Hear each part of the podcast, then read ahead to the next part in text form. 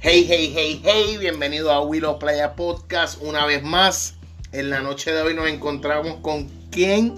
Con el grandísimo Eric Bonilla, desde la ciudad de las tetas de Calle. Eric. De la teta izquierda. Ah, ¿verdad? Porque es más que una, la otra es de, la otra es de Salina. La otra es de Salina, sí. Yo soy de la teta izquierda de Calle. bienvenido, bienvenido a Willow Playa Podcast. Eric, está aquí por una razón, ¿verdad? Y es porque eres una de las personas que desde hace muchos años, cuando empezó, ¿verdad? A correr lo que es el podcasting en Puerto Rico, ¿verdad? Ya tú estabas metido con, el corillo trabajando, conocer mucha gente hace muchísimos años que están haciendo esto, ¿verdad? Y para ti esto ya te sale natural, al igual que lo que es la comedia, al igual que lo que es la improvisación. Estás rodeado de un grupo de amigos creativos que maravilloso, Cristina, Titito, y si seguimos no terminamos porque yo creo que ustedes se han vuelto, yo creo que una familia todos todo, todos mis panas ahora mismo se han convertido en, artistas, diría yo. Nosotros nos odiamos decirnos artistas, pues no, no, nos sentimos artistas. Pero todos, todos mis panas ahora mismo hacen algo en, cuestión de, comedia, o eh, son actores o actrices, o, hacen podcast, o hacen, hacen algo en el arte, por lo menos.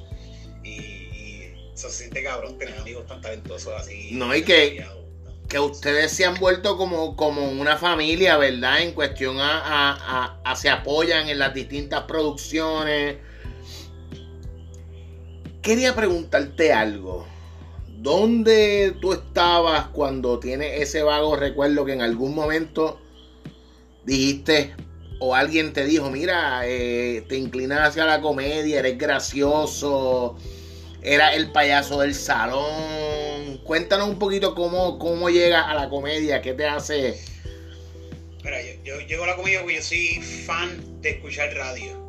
De escuchar radio a MFM, toda la radio, pero mucha gente es adulta y es fan de radio. Yo soy fan de radio desde bien pequeño, porque mi papá escuchaba, me acuerdo, el Bayou y le, gustaba escuchar. Oye, tengo este aire frío, puñeta, tengo un frío de brutal. Eh, mi papá escuchaba el Bayou y todas esas sandeces y yo me crié con No Te Duermas y toda esta mierda. Pero la, la, cuestión de la radio siempre como que me, me impactó mucho, como que me dio ese, ese inte wow, tú puedes crear un teatro en la mente de la gente nada más con tu voz, no tienes que darle nada visual. yo escuchaba historias en la radio, antes había mucha radio bien buena, y aquí en Puerto Rico queda algo. Había radionovelas había radionovelas, había, había de todo. En, esa época cuando era chiquito recuerdo haber escuchado de, prácticamente todo, pero lo más que me escuchaba eran los, lo que me gustaba eran los shows regulares, que si el despelote cuando empezó, este, me acuerdo que estaba el intruder con Abdiel del Overboy en un programa también que me gustaba mucho. Programas, programitas de radio. Pasa el tiempo y yo siempre, esto nunca se me ha quitado. Yo todavía, todavía en este momento que hago cosas, yo pienso que están mucho más cabronas que la radio, como quiera, yo siempre estoy escuchando el radio y monitoreándolo porque me gusta, me gusta. Eh, escucho un pana, un pana, un tipo que yo ni sé quién carajo es, en Calle, que estaban haciendo un programa, algo parecido a radio, que se llamaba Los Amanecidos Radio Show.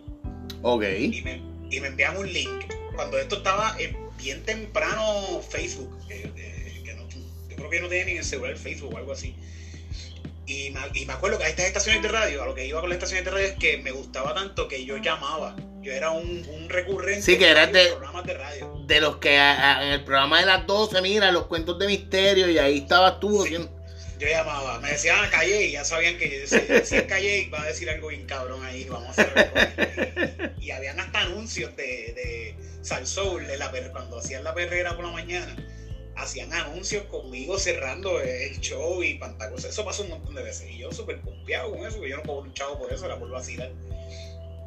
Pasa esto de, los amanecidos, yo los veo y, yo les picheo el ego y mierda, estos chamaquitos son unos pendejos. Y un día me da con escucharlo. Cuando los escucho, yo digo, esto puñeta, esto es un programa de radio también, pero le hace falta personaje.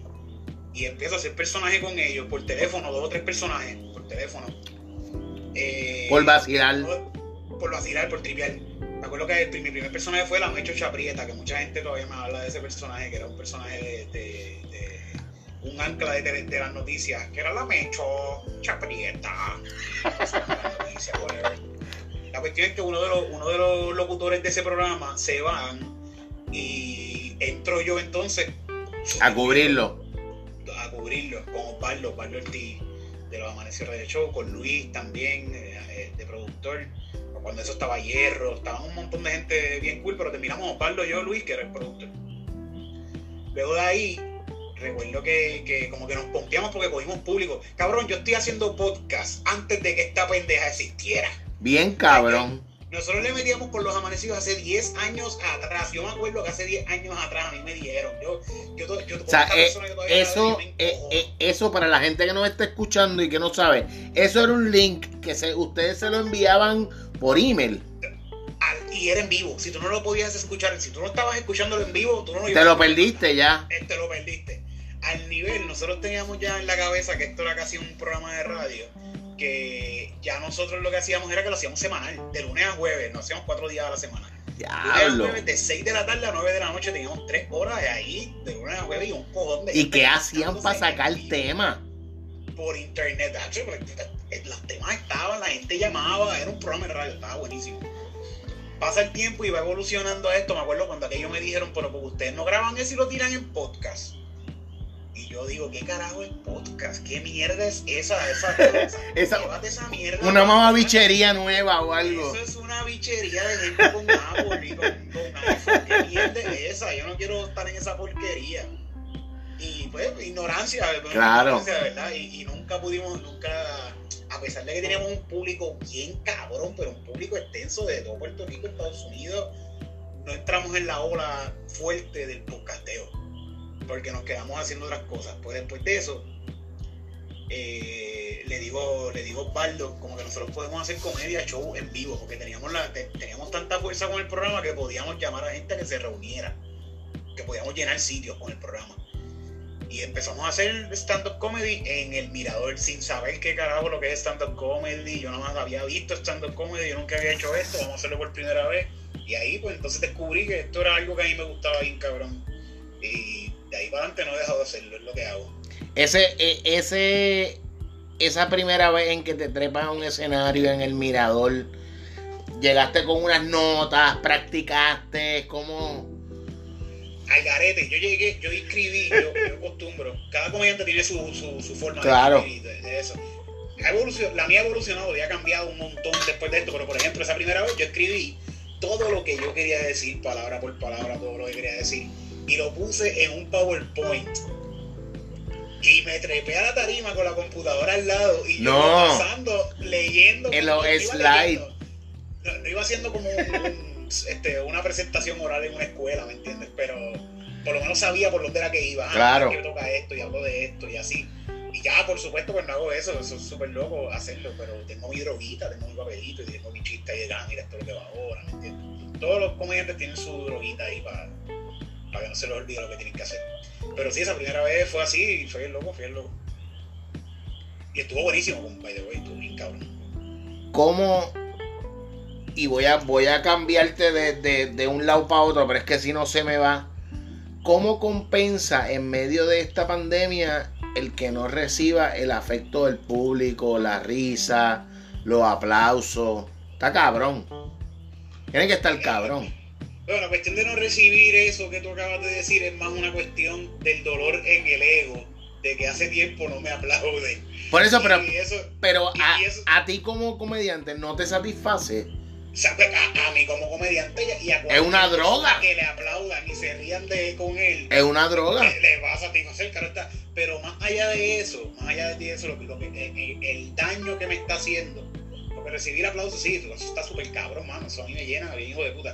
Pero el daño que más mayor yo estoy recibiendo es en la práctica. El- Claro. El stand-up comedian tiene que practicar, no es algo de, de que yo me inventé este sketch completo, Ujú. o sea, este libreto de una hora, pero si hace un año no lo hago, no me va a salir. Aunque lo tenga escrito y aunque esté ponchado y aunque yo sepa que eso está súper probado y que los chistes la gente se va a reír, no te sale igual porque no tienes el delivery, pierdes el delivery, pierdes la práctica, pierdes la forma de... eh, De fluir. Más que todo es el delivery, más que todo es el delivery. Lo que vas perdiendo porque eso se practica y se tiene que seguir practicando y practicando. Hay un comediante bien famoso que, que no me acuerdo el nombre de él ahora, pero él dijo una vez, eh, eh, para, ser para ser un experto en stand-up comedy tienes que llevar 10 años. Para volver a hacer una porquería tienes que dejar de hacerlo por un mes. wow es una diferencia bien cabrona de, de, nosotros estar por ocho años metiéndole bien cabrón al stand-up. Estos últimos años, el año pasado, era todo el tiempo había show de stand-up, por lo menos tres shows todas las semanas, teníamos shows privados de nosotros. Más los open mic que tú ibas en el de Santos, que tú también, ¿verdad? Participaste. Eh... El Santos Finave, sí, el Santos Finave. No me gusta trabajar mucho con Santos porque Santos lo que hace son lo que era, pero sí. Ok. no, no, pero a, lo que, a, lo que te, a lo que te quiero decir, ¿verdad? Que no es como que siempre, siempre tenías producción donde, donde, donde exponerte. Ahora mismo, de cuando se abrió un poco lo de la pandemia, hicieron ustedes, ¿verdad? Como un tipo de stand-up con distanciamiento. Creo que fue en. ¿En cómo? En un parque en Guaynabo, en, Guaynabo no, este, en Atorrey, en el parque de Ándaras ahí en Atorrey. Lo vi, lo vi. Yo digo que quizás uno pensó como que, ah, mira, ya, ya estamos comenzando de nuevo a, abrir con esta nueva realidad, pero también tienen lo de los comedy peps, ¿verdad? Que, ¿Qué es lo que hacen mayormente ahí? Comedy Pips. Sí. Era Comedy Pips es un programa que empezó hace tiempo ya, cuando nunca llegaste a ir a los trepas aquí en Celebrate por Sí, sí. Estuve en el que, en el que, en el último que, que fue Maicia antes del de María.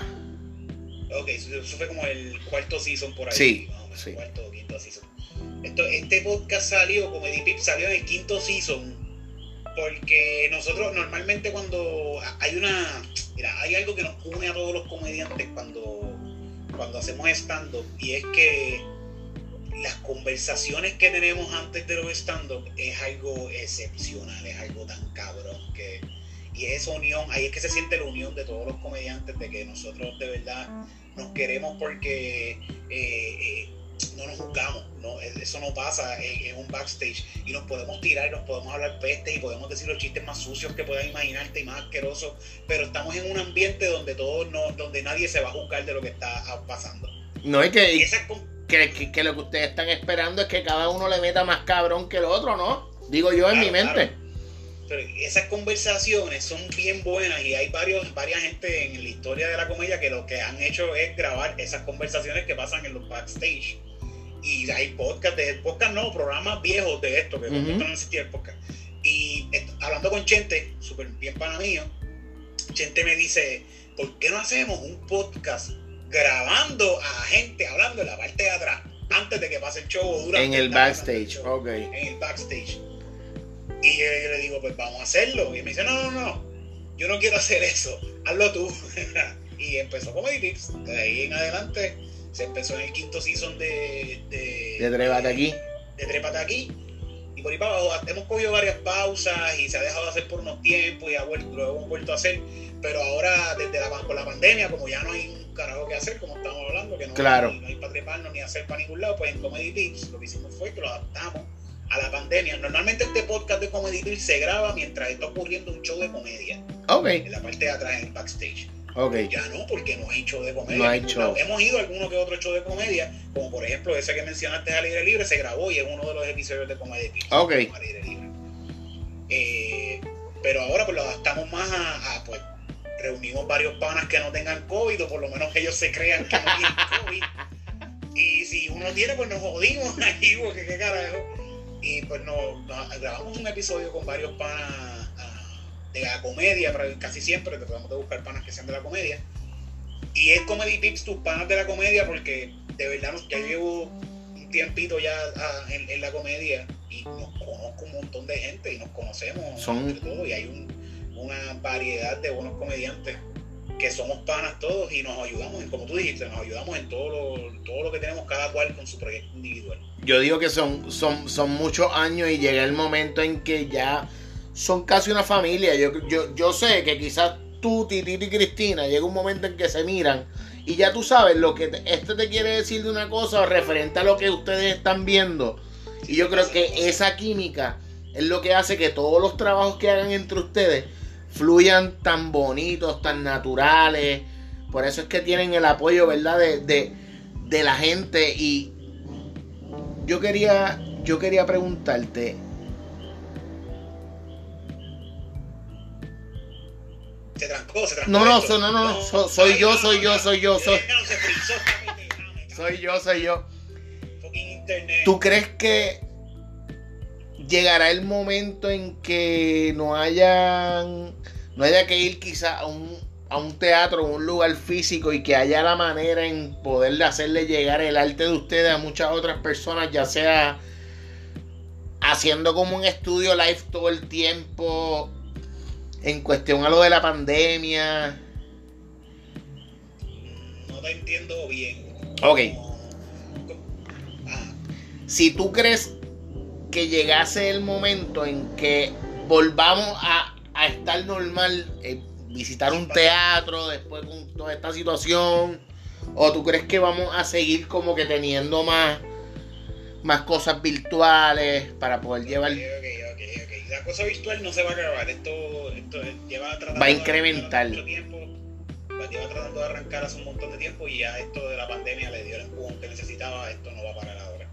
Eh, yo, mira, yo te, yo, te, yo te hablaría de mis esperanzas. Cada cual habla de lo que espera. Claro. Hay otros que son bien catastróficos y hablan, ah, no, esto se va a acabar y que se joda.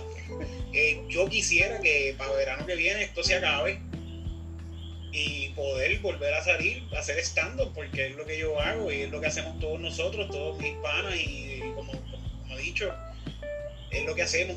Y no es lo mismo hacerlo live eh, en- aquí en la computadora, frente a una computadora, que hacerlo frente a un público. Si no, No, no, tan solo por lo que tú dijiste de los aplausos y El feedback. todo eso, es que la- el, stand-up el, el el- necesita ese feedback para poder ser, para poder ser necesita. Yo te puedo hacer un chiste bien cabrón, sin público, y yo pues, sé que ese chiste está cabrón, pero como no escuché la risa, yo no sé por dónde yo me puedo ir. Ujú. Quizás de la, el tono en que lo puedo decir, eh, eh, la manera más approach a ese público que me está viendo, eso es bien difícil. O quizás o quizás alguna reacción del público que te haga a ti irte por otro lado con otro chiste que ya tenía para hacer un no punchline. Eso no, eso, eso no va a pasar. Tienes que Te hacer entiendo. cuadrado para que eso no pase.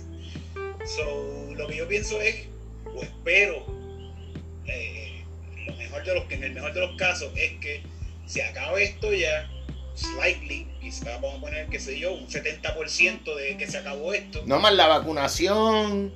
Exacto. Y se puedan hacer shows y se puedan transmitir en vivo a la vez. Chica, y es un Se plus. cobra- se cobra gente en tarima que, que llegue en vivo Y virtual. más se abre virtual a gente que lo vea en su casa que va, va a pasarla mucho más cabrón porque está viendo el feedback de lo que está pasando está viendo algo más en vivo le da lo que es el FOMO ese, ese término que se Claro. los americanos Eh, y eso eso le, le- le hace que disfrute más el, el espectáculo que está viendo Personalmente yo extraño mucho el cine, brother. Eso es Ya, sí. una peliculita en Fine Arts. es- esas son las cosas que uno dice, mierda.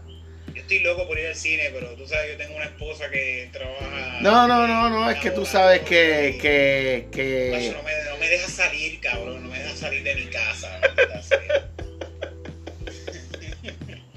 Mira, si...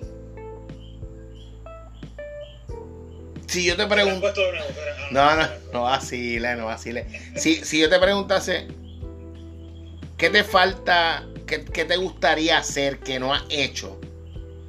Ya sea stand-up, comedia, ¿qué? Tengo, yo tengo varios proyectos y fíjate, de las cosas que me gustaría hacer que no he hecho, eh, una de ellas es mi especial. Yo Ok. quiero hacer mi especial. Yo, este año yo quería grabar mi especial, este era el año de yo grabar mi especial de una hora para tirarlo por ahí, para tirarlo en YouTube y regarlo por todos lados para que la gente lo viera. O tirar pedacitos de lo que tenía, la otra cosa que tenía pensado era tirarlo en pedacitos por, por Instagram. Ok, Tirarlo de 10 en 10 minutos, de 10 en 10 minutos, son 10 videos ahí que tenía para tirar de, de mi stand. clips, ok. Clips, exacto, tirarlo por clips. Eh, pero bueno, no, no se dio. Se- yo pude grabar, yo tengo, yo tengo una- un pedacito grabado de mi stand-up de un, stand- de, de un set que hice cuando vino Rojo Pérez acá a Puerto Rico, que se grabó ese, eh, ese show completo. Y yo creo que ese set lo voy a tirar ya pronto. Lo tengo ahí como que para matarlo. Ok. Esa es la, esa es la cuestión, un comediante esto es- yo tiro eso y ya, yo no puedo hacer eso más nada en ningún lado porque la gente ya lo vio ahí y van a ir a escuchar. No es como, no es como un cantante que te canta la misma canción 20 veces Claro. y tú se la pides de nuevo, cántamela de nuevo, cántame Booker T, Bad Bunny de nuevo, ¿me entiendes? Eso no pasa con el comediante. Dame el chiste de, de la tota de tu maíz. Eso no ¿Qué, ¿Qué usas para escribir? Cuando ahora que estamos hablando, ¿qué te vivencias de otra gente? Cosas que tú, ¿qué te saca esa musa para tú? Cosas de que pasan en la política, la vida cotidiana. la vida misma, la vida todo es una comedia. Cuando, cuando tú trabajas en esto, tú ves todo como, quizás no una comedia, pero tú ves sin pensarlo, sin, sin, sin, sin expresarlo, quizás. Tú lo ves cualquier situación como que qué aspecto o qué lado comédico yo puedo verlo, yo puedo verle a esta situación. Y de ahí sale como que, ah, mira, pues de aquí puede salir este chiste, de aquí puede salir este otro chiste de la vida misma, de verdad todos los chistes míos son de cosas que me pasan, de cosas que yo veo que pasan, de- eh, cosas reales, cosas reales. Tengo por aquí. A mí me gusta, a mí me encanta hablar de mi familia, me encanta hablar de. Porque, es lo que tengo ahí también a la mano. ¿no? Y, eh, y- y quizás eh, la manera, la, la ocurrencia de los viejos de uno de reaccionar, ¿verdad? Este, ponen a la gente a ver a sus propios padres o a su abuelo en, en, en la situación. Quería, quería preguntarte.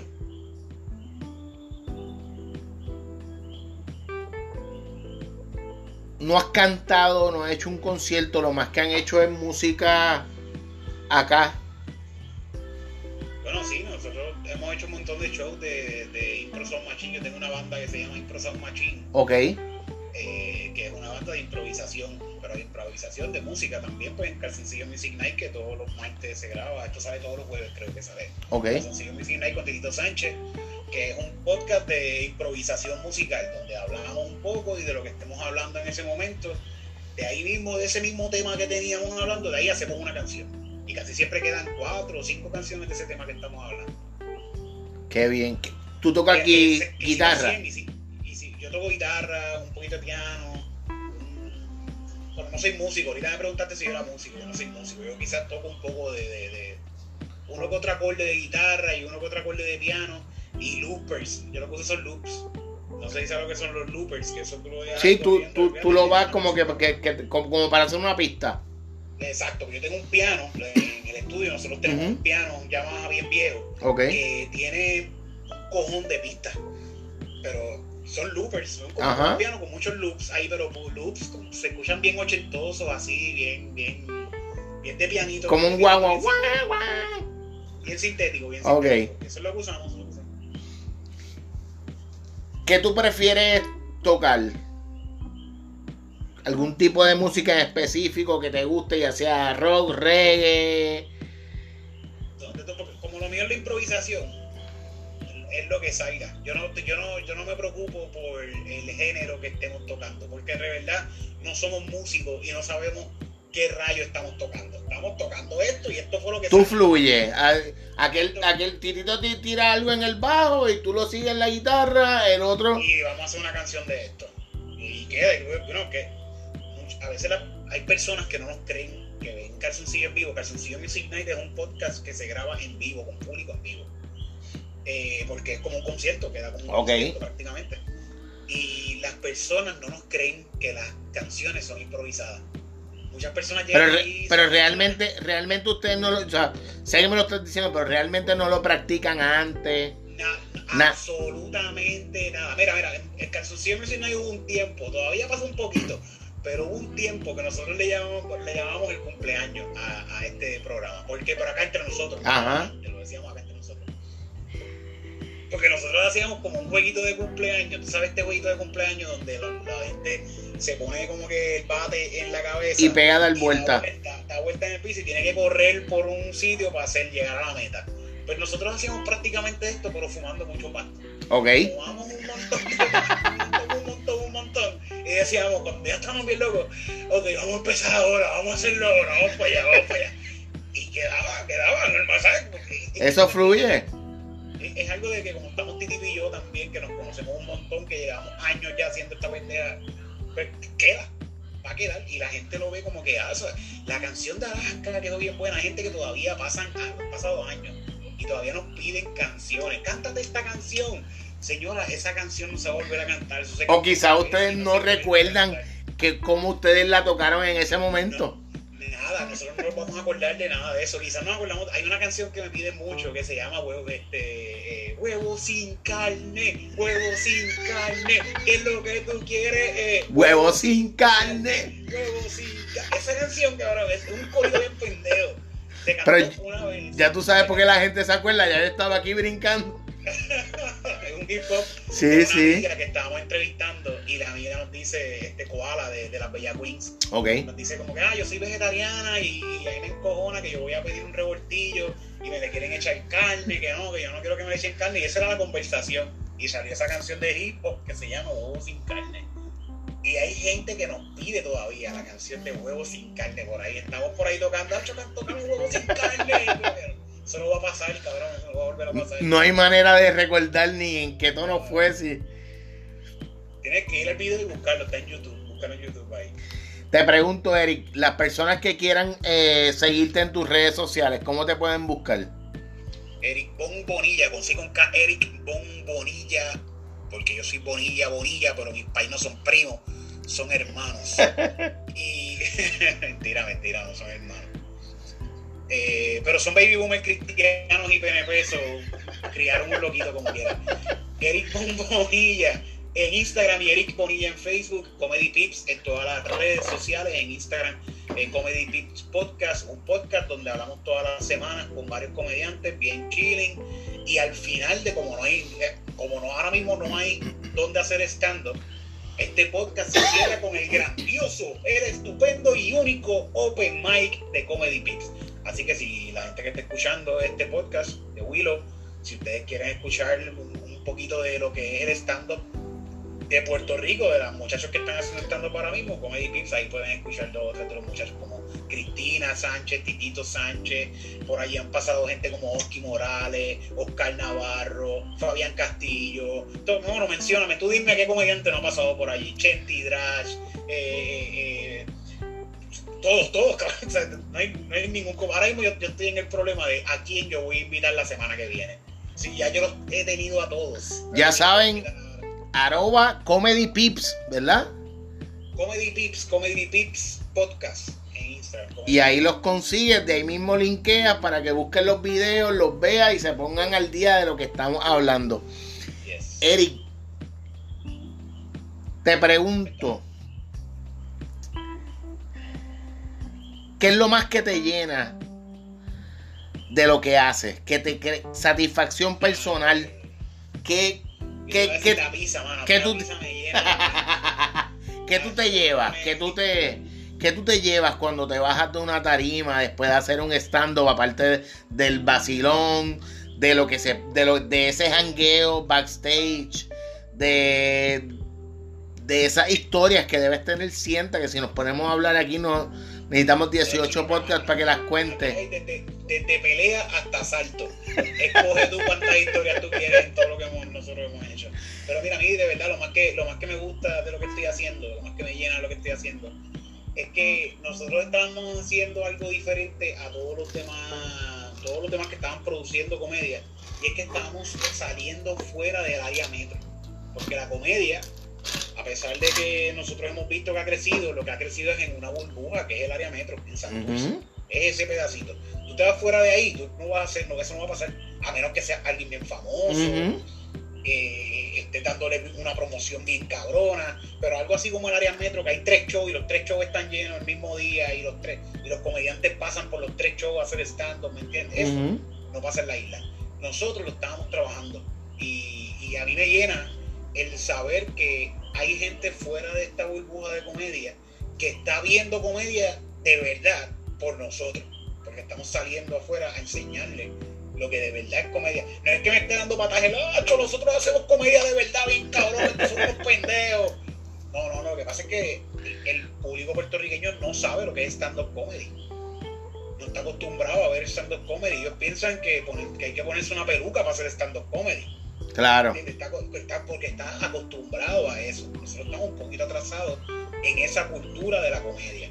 Eh, y llevarle a gente que no tiene nada de cultura de stand-up, enseñarle lo que es stand-up, eso para mí de verdad es algo bien cabrón porque le estoy enseñando algo nuevo. Una vez fuimos, te voy a contar esta anécdota rapidito, fuimos a un sitio que nosotros le llamamos Peñu Ponce, porque es como entre el medio de Peñuelas y Ponce, es un monte, cabrón. Esto amarran caballos en el balcón de este sitio. te lo juro por mi madre que nosotros llegamos, nosotros mareados ya con el estómago revuelto de tanta curva que cogimos, y cuando llegamos al sitio, nos bajamos del carro y lo primero que escuchamos es una vaca haciendo y anda para el carajo. ¿Dónde, nosotros nos metimos? El show se llenó, estuvo súper cabrón porque fue un pana que nos había contratado antes para otro show en Ponce, pero más en el pueblo. Ok. otra barra en, en, el monte y por allá nos llevó. Se allí se metió, por ejemplo, esta doña, que nunca paró de hablar, siempre estuvo gritando. Y cuando estábamos montando nos dice, ¿qué ustedes van a hacer aquí? Y Titito le dice, nosotros vamos a hacer stand-up, señora. Y la señora le dice, ¿qué, va a hacer qué? ¿Qué cosa? Stand-up, señora, stand-up. Como, dice, como un monólogo. y la señora le dice, un mono, ah, me llevaría a ver, esta gente son unos monos, miren para acá. Así, ¿sabes? Así de cultura de stand-up hay en, fuera de, del área metro. No, no hay, no sabe lo que es stand-up. Y eso es bueno eh, enseñarles que ellos tengan esa expectativa de qué va a pasar aquí, yo nunca he visto esto y de repente ¡pam! esto está bien cabrón. Eso es lo que eso me eso es lo más que me llena de ver. Y ahora que tú dices eso, ¿cuánta gente en ese momento que ustedes están haciendo el stand-up, quizás ya se ha metido 80 palos y tiene esta gente, esta persona, jode que jode, jode que jode, jode que jode. Siempre tiene que llegar un momento o que, o que la bajas de la tarima y le dices, mira, dame un break para terminar, ¿qué tú haces? ¿Te la vacilas? Bueno, depende, es que es, que es una cuestión de, conocer, de, de esto, el momento, en el momento. Pues, sí, los principiantes, pues, pues como a mí también, a mí en el principio, pues era un peo trabajar con este cabrón que está ahí al frente. Odiando y yo no me atrevo, me pongo tímido, el sexo me sale porque este tipo es un heckler, pendejo ahí, o esta tipa no para de gritar ni de decir que le des más vino, esto ha pasado un montón de veces. Este, pero con el tiempo tú le vas cogiendo como que el truquito a cada persona. Tú te vas dando cuenta como que este está jodiendo porque está borracho. Aquella está jodiendo porque quiere llamar la atención y quiere enseñar las tetas por todas partes. Aquella, o que tú sabes que por, por qué, es descubrir por qué es que esa persona está jodiendo y atacarlo por ahí. Sino como el, el, que, el, que, el que anda con una jeva nueva y quiere ya te, ganársela, pues dice, ah, voy, a insultar al pendejo este, exacto. Haciéndose más gracioso. Así es. Ese tipo sabe, sabe estar tirado. una vez en un show se metió, este es el peor heckler que nosotros hemos tenido en este show, el peor, el peor. Y fue eh, Héctor de Playmaker. No. Héctor de, Play, Héctor de Playmaker se lo metió en un show en Ojalá, en Cagua y el cabrón andaba con tres muchachas y cogió a la mesa más grande. Había un juego de baloncesto este día y él fue a Ojalá a ver el juego de baloncesto. Él es amigo del, dueño de Ojalá y super pana también, David. Saludos a, pana también allá.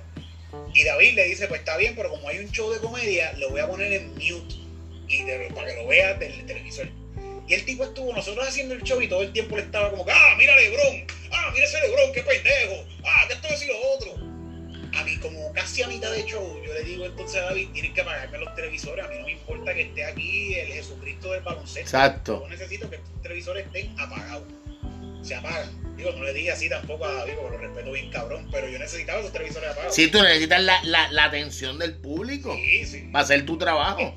El stand-up tiene que ser el stand-up. Tú viniste a ver stand-up y punto, se acabó. No puede haber nada, no puede haber nada de, de distracción en el momento en que esté una persona trepa haciendo stand-up. Este tipo me está distrayendo a la gente ya porque es de, Playmaker, ya la gente sabe quién es, lo está mirando, lo está buscando. y el que habla duro. Él habla un montón bien duro, le apaga los televisores y entonces se empieza a meter en el show, hacer comentarios de los chistes que están haciéndome los muchachos en el show. A mí me jeclea un par de veces, a Cristina, a todo el mundo, pero Cristina. Cristina supo con él. Yo, yo casi no lo. Porque como yo estaba de host, yo como que me lo tripeaba un poquito, me reía de él y me iba para atrás y presentaba el próximo. Ok. Cristina sube en esta, que él estaba bien jodiendo, bien cabrón. Y, y Cristina se lo empieza a tripear tanto y a bochornarlo frente a la gente que las muchachas que estaban con él se paran y se van No. y lo dejan solo en la mesa. Y Cristina cierra, cierra el stand-up diciéndole, mira si eres un huele bicho, que ni las mujeres que andaban contigo andan ahí, se fueron porque eres un pendejo, eres un bochorno para que estamos aquí. ¿verdad? Ese tipo, ese tipo no tenía dónde meterse. Anda Y pa'l y carajo. sabes que todo el público estaba como que de la No es que, que haya sido una mujer quien se lo dice. Sí, sí, sí. Ya. Le calle la boca. De pa'l carajo. No es que. Te digo, es que yo digo que. que todo está cabrón. Está cabrón. Ustedes se tienen que encontrar, aguantar al borracho. A la que el marido se las pegó y lo que está buscando es alguien que se la lleve para vacilar. Yo digo que. Digo, también lo que también lo que queremos es entretener a esa gente. Claro. Esta muchacha que el marido se las pegó y la está pasando mal. Coño, ven para un show. Que vacile, claro. Con nosotros y ven para acá. ¿Tú quieres aportar este show? Mira, ven para el backstage. Nosotros somos bien. Hay gente que nos ve como artistas, como te digo ahorita. Nosotros no nos sentimos artistas. Nosotros para nada nos sentimos artistas. Hay gente que de verdad que nos hemos hecho panas, que son fanáticos de la comedia y terminan siendo panas porque llegan al show y se meten al backstage y están allí jangueando con Terminan. Y vacilando con ustedes. y yo le hablo como si este fuera otro comediante más, porque para mí es otro pana mío. Sí, sí. Si tú me vienes a hablar, yo, yo, yo soy pana tuyo. Soy un ácido bien cabrón. Hay un montón de gente que dice que yo soy un asco de persona. Y, y créanle, de verdad, créanle, yo soy un asco de persona. Pero, pero soy bien amigable, de verdad, y me, gusta, me encanta ser amigo. me encanta ser amigo. Eric, ¿qué proyectos tienes? Yo sé que estamos en medio de una pandemia, por eso mismo nos estamos viendo de esta forma, pero ¿qué estás trabajando nuevo? Aparte de, de- de los podcasts, ¿qué ti- tienes algo, algo por ahí? Hay Cuéntanos. varias cosas bien cabronas, varias cosas bien cabronas. Hay una que no quiero contar porque está bien hija de Ok. puta, pero estoy loco que se dé. Hay otra que, que pues la acabo de contar, que es especial, pero eso no va a pasar hasta que, Ok. hasta que, hasta que esto se acabe. Y ahora en enero vamos a comenzar a hacer Comedy Pips en video. Oh, mira Vamos a qué hacer bien. Otra etapa más de Comedy Pips. Pues pasando- so- so- solamente eso es audio. va- se, se va a tirar en podcast y en video. Pero el video, ahora, ahora va a ser, el programa va a estar un poquito más producido. Ok, Por ejemplo, ahora mismo el programa tiene, tiene quizás alguna que otra improvisación, a veces no hacemos muchas, pero stand-up tiene. Pues el stand-up ahora, a ser el video, vamos a tener una parte, Que va a ser como sketch o algo. como una, un pedacito donde la persona se va a trepar a hacer su stand-up. Yeah. Ese es el stage, el stage. Qué cool.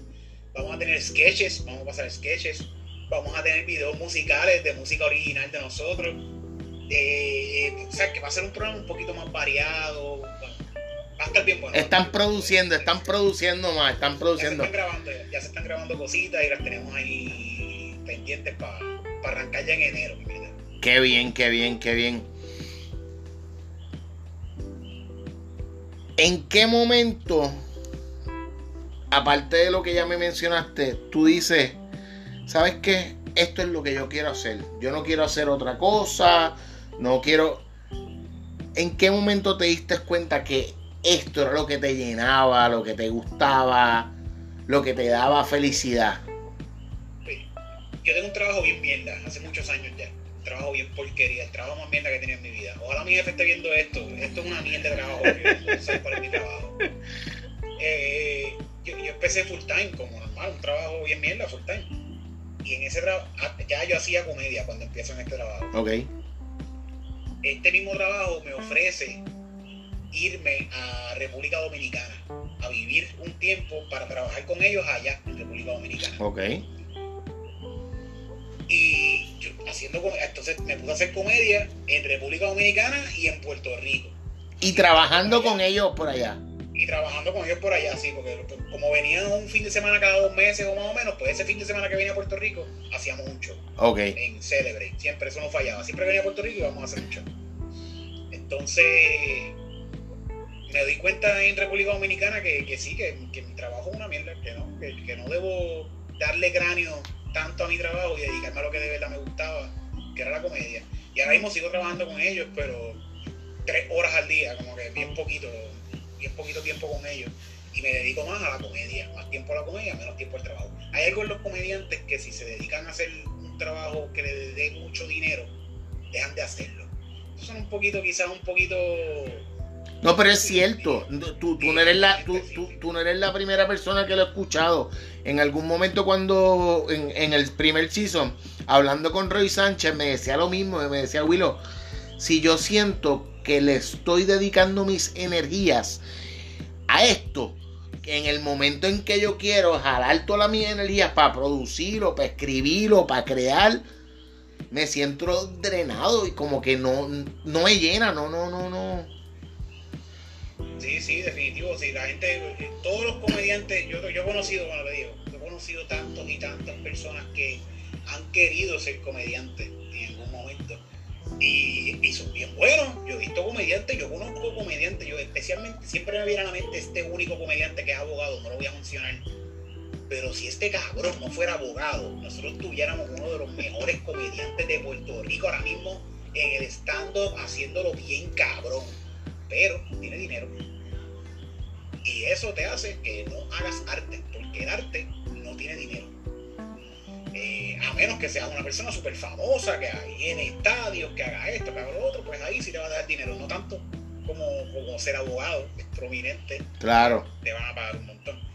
Pero, y no tan solo como abogado, tengo panas que, que, empezaron como comediantes y si le metieron bien cabrón, se metieron un trabajo bien mierda que les paga 10 pesos la hora, que para ellos eso es un montón, y lo mantienen y se quitaron de la comedia. No voy a quedar aquí de recibiendo llamadas a 10 pesos la hora el resto de mi vida, no voy a hacer esto más.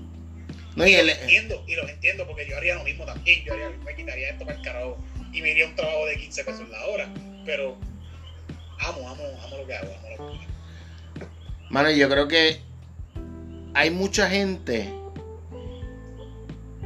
que quizás de aquí un, de aquí un futuro cercano, no tan lejano, que en algún momento diga, mira, pero si estas personas en medio de esta situación, en medio de una pandemia, después de María, si sobrepasaron todo esto y todavía siguen haciendo un stand-up de calidad, cosas que nos gustan, que nos llenan, que queremos seguir viendo, pues hermano, hay que hacerlo. Tienen que seguir haciendo porque a, nosotros, nos, yo hablando yo como, como, como consumidor de lo que ustedes hacen, nos gusta, mano, y, nos, nos llena.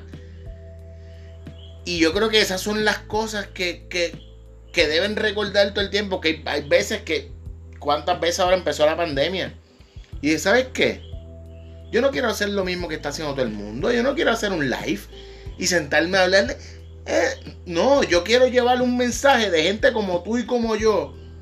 Que quizás tenemos nuestra alegría, nuestras tristezas. El día que quiero grabar, el día que no me quiero levantar de la cama y no quiero ir al trabajo. Pero tienes dentro de ti eso que tú dices que te llena.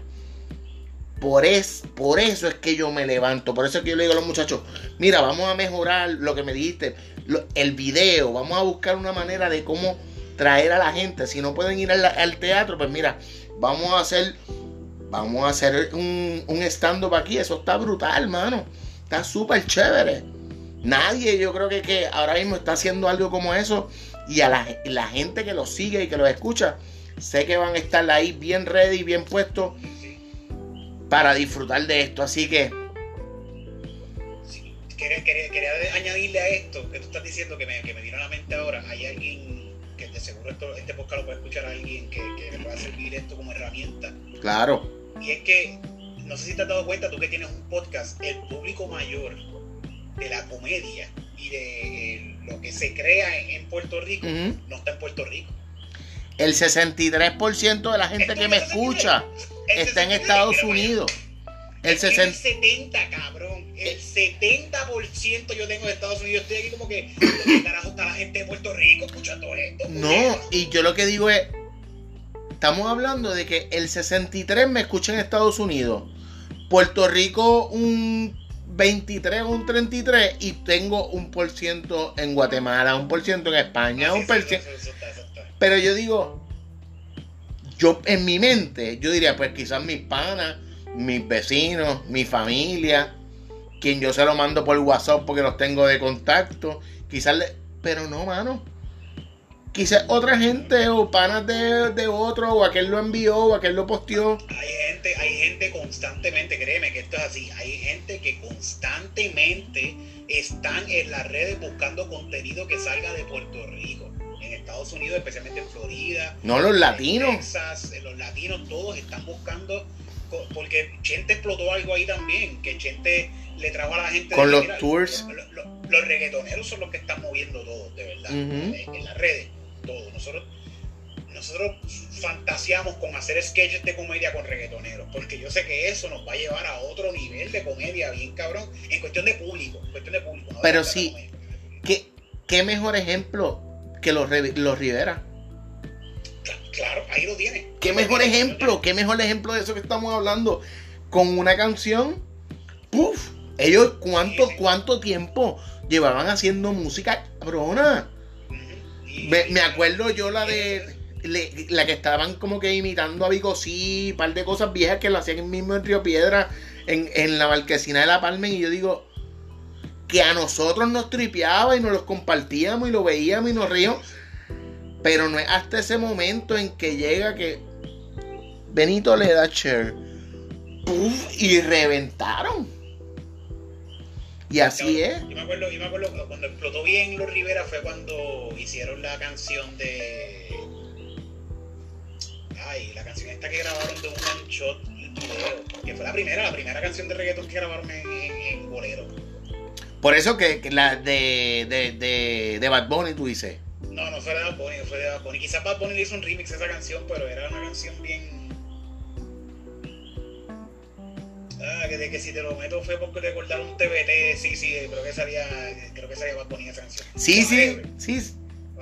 Pues, eh, cuando salió ese video, ese, a los tres días o los dos días había un open mic y ellos estaban allí y nosotros estábamos celebrando con ellos. Esto todavía no, no, había pasado nada ni nada de eso. Nosotros estábamos súper celebrando. Espérate, espérate que me acordé. Ellos tenían, ellos tenían lo de convertir las canciones de reggaetón en bolero. En bolero. Y de cuando después que salió ese, era que ustedes estaban con lo del con lo del open mic Sí, sí, tiraron, tiraron el primer, cuando tiran este primer video, que es el video como one shot en un billar, en una barrita, que fue el, primero que hicieron. Ahí como a los dos días nosotros estábamos en, en Río Piedra, en el, en el local nuestro, en el ensayo, había un open mic. Ahí estaba todo el mundo, guacho de Rivera, cabrón, porque es que somos panos, nos conocemos mucho Sí, sí.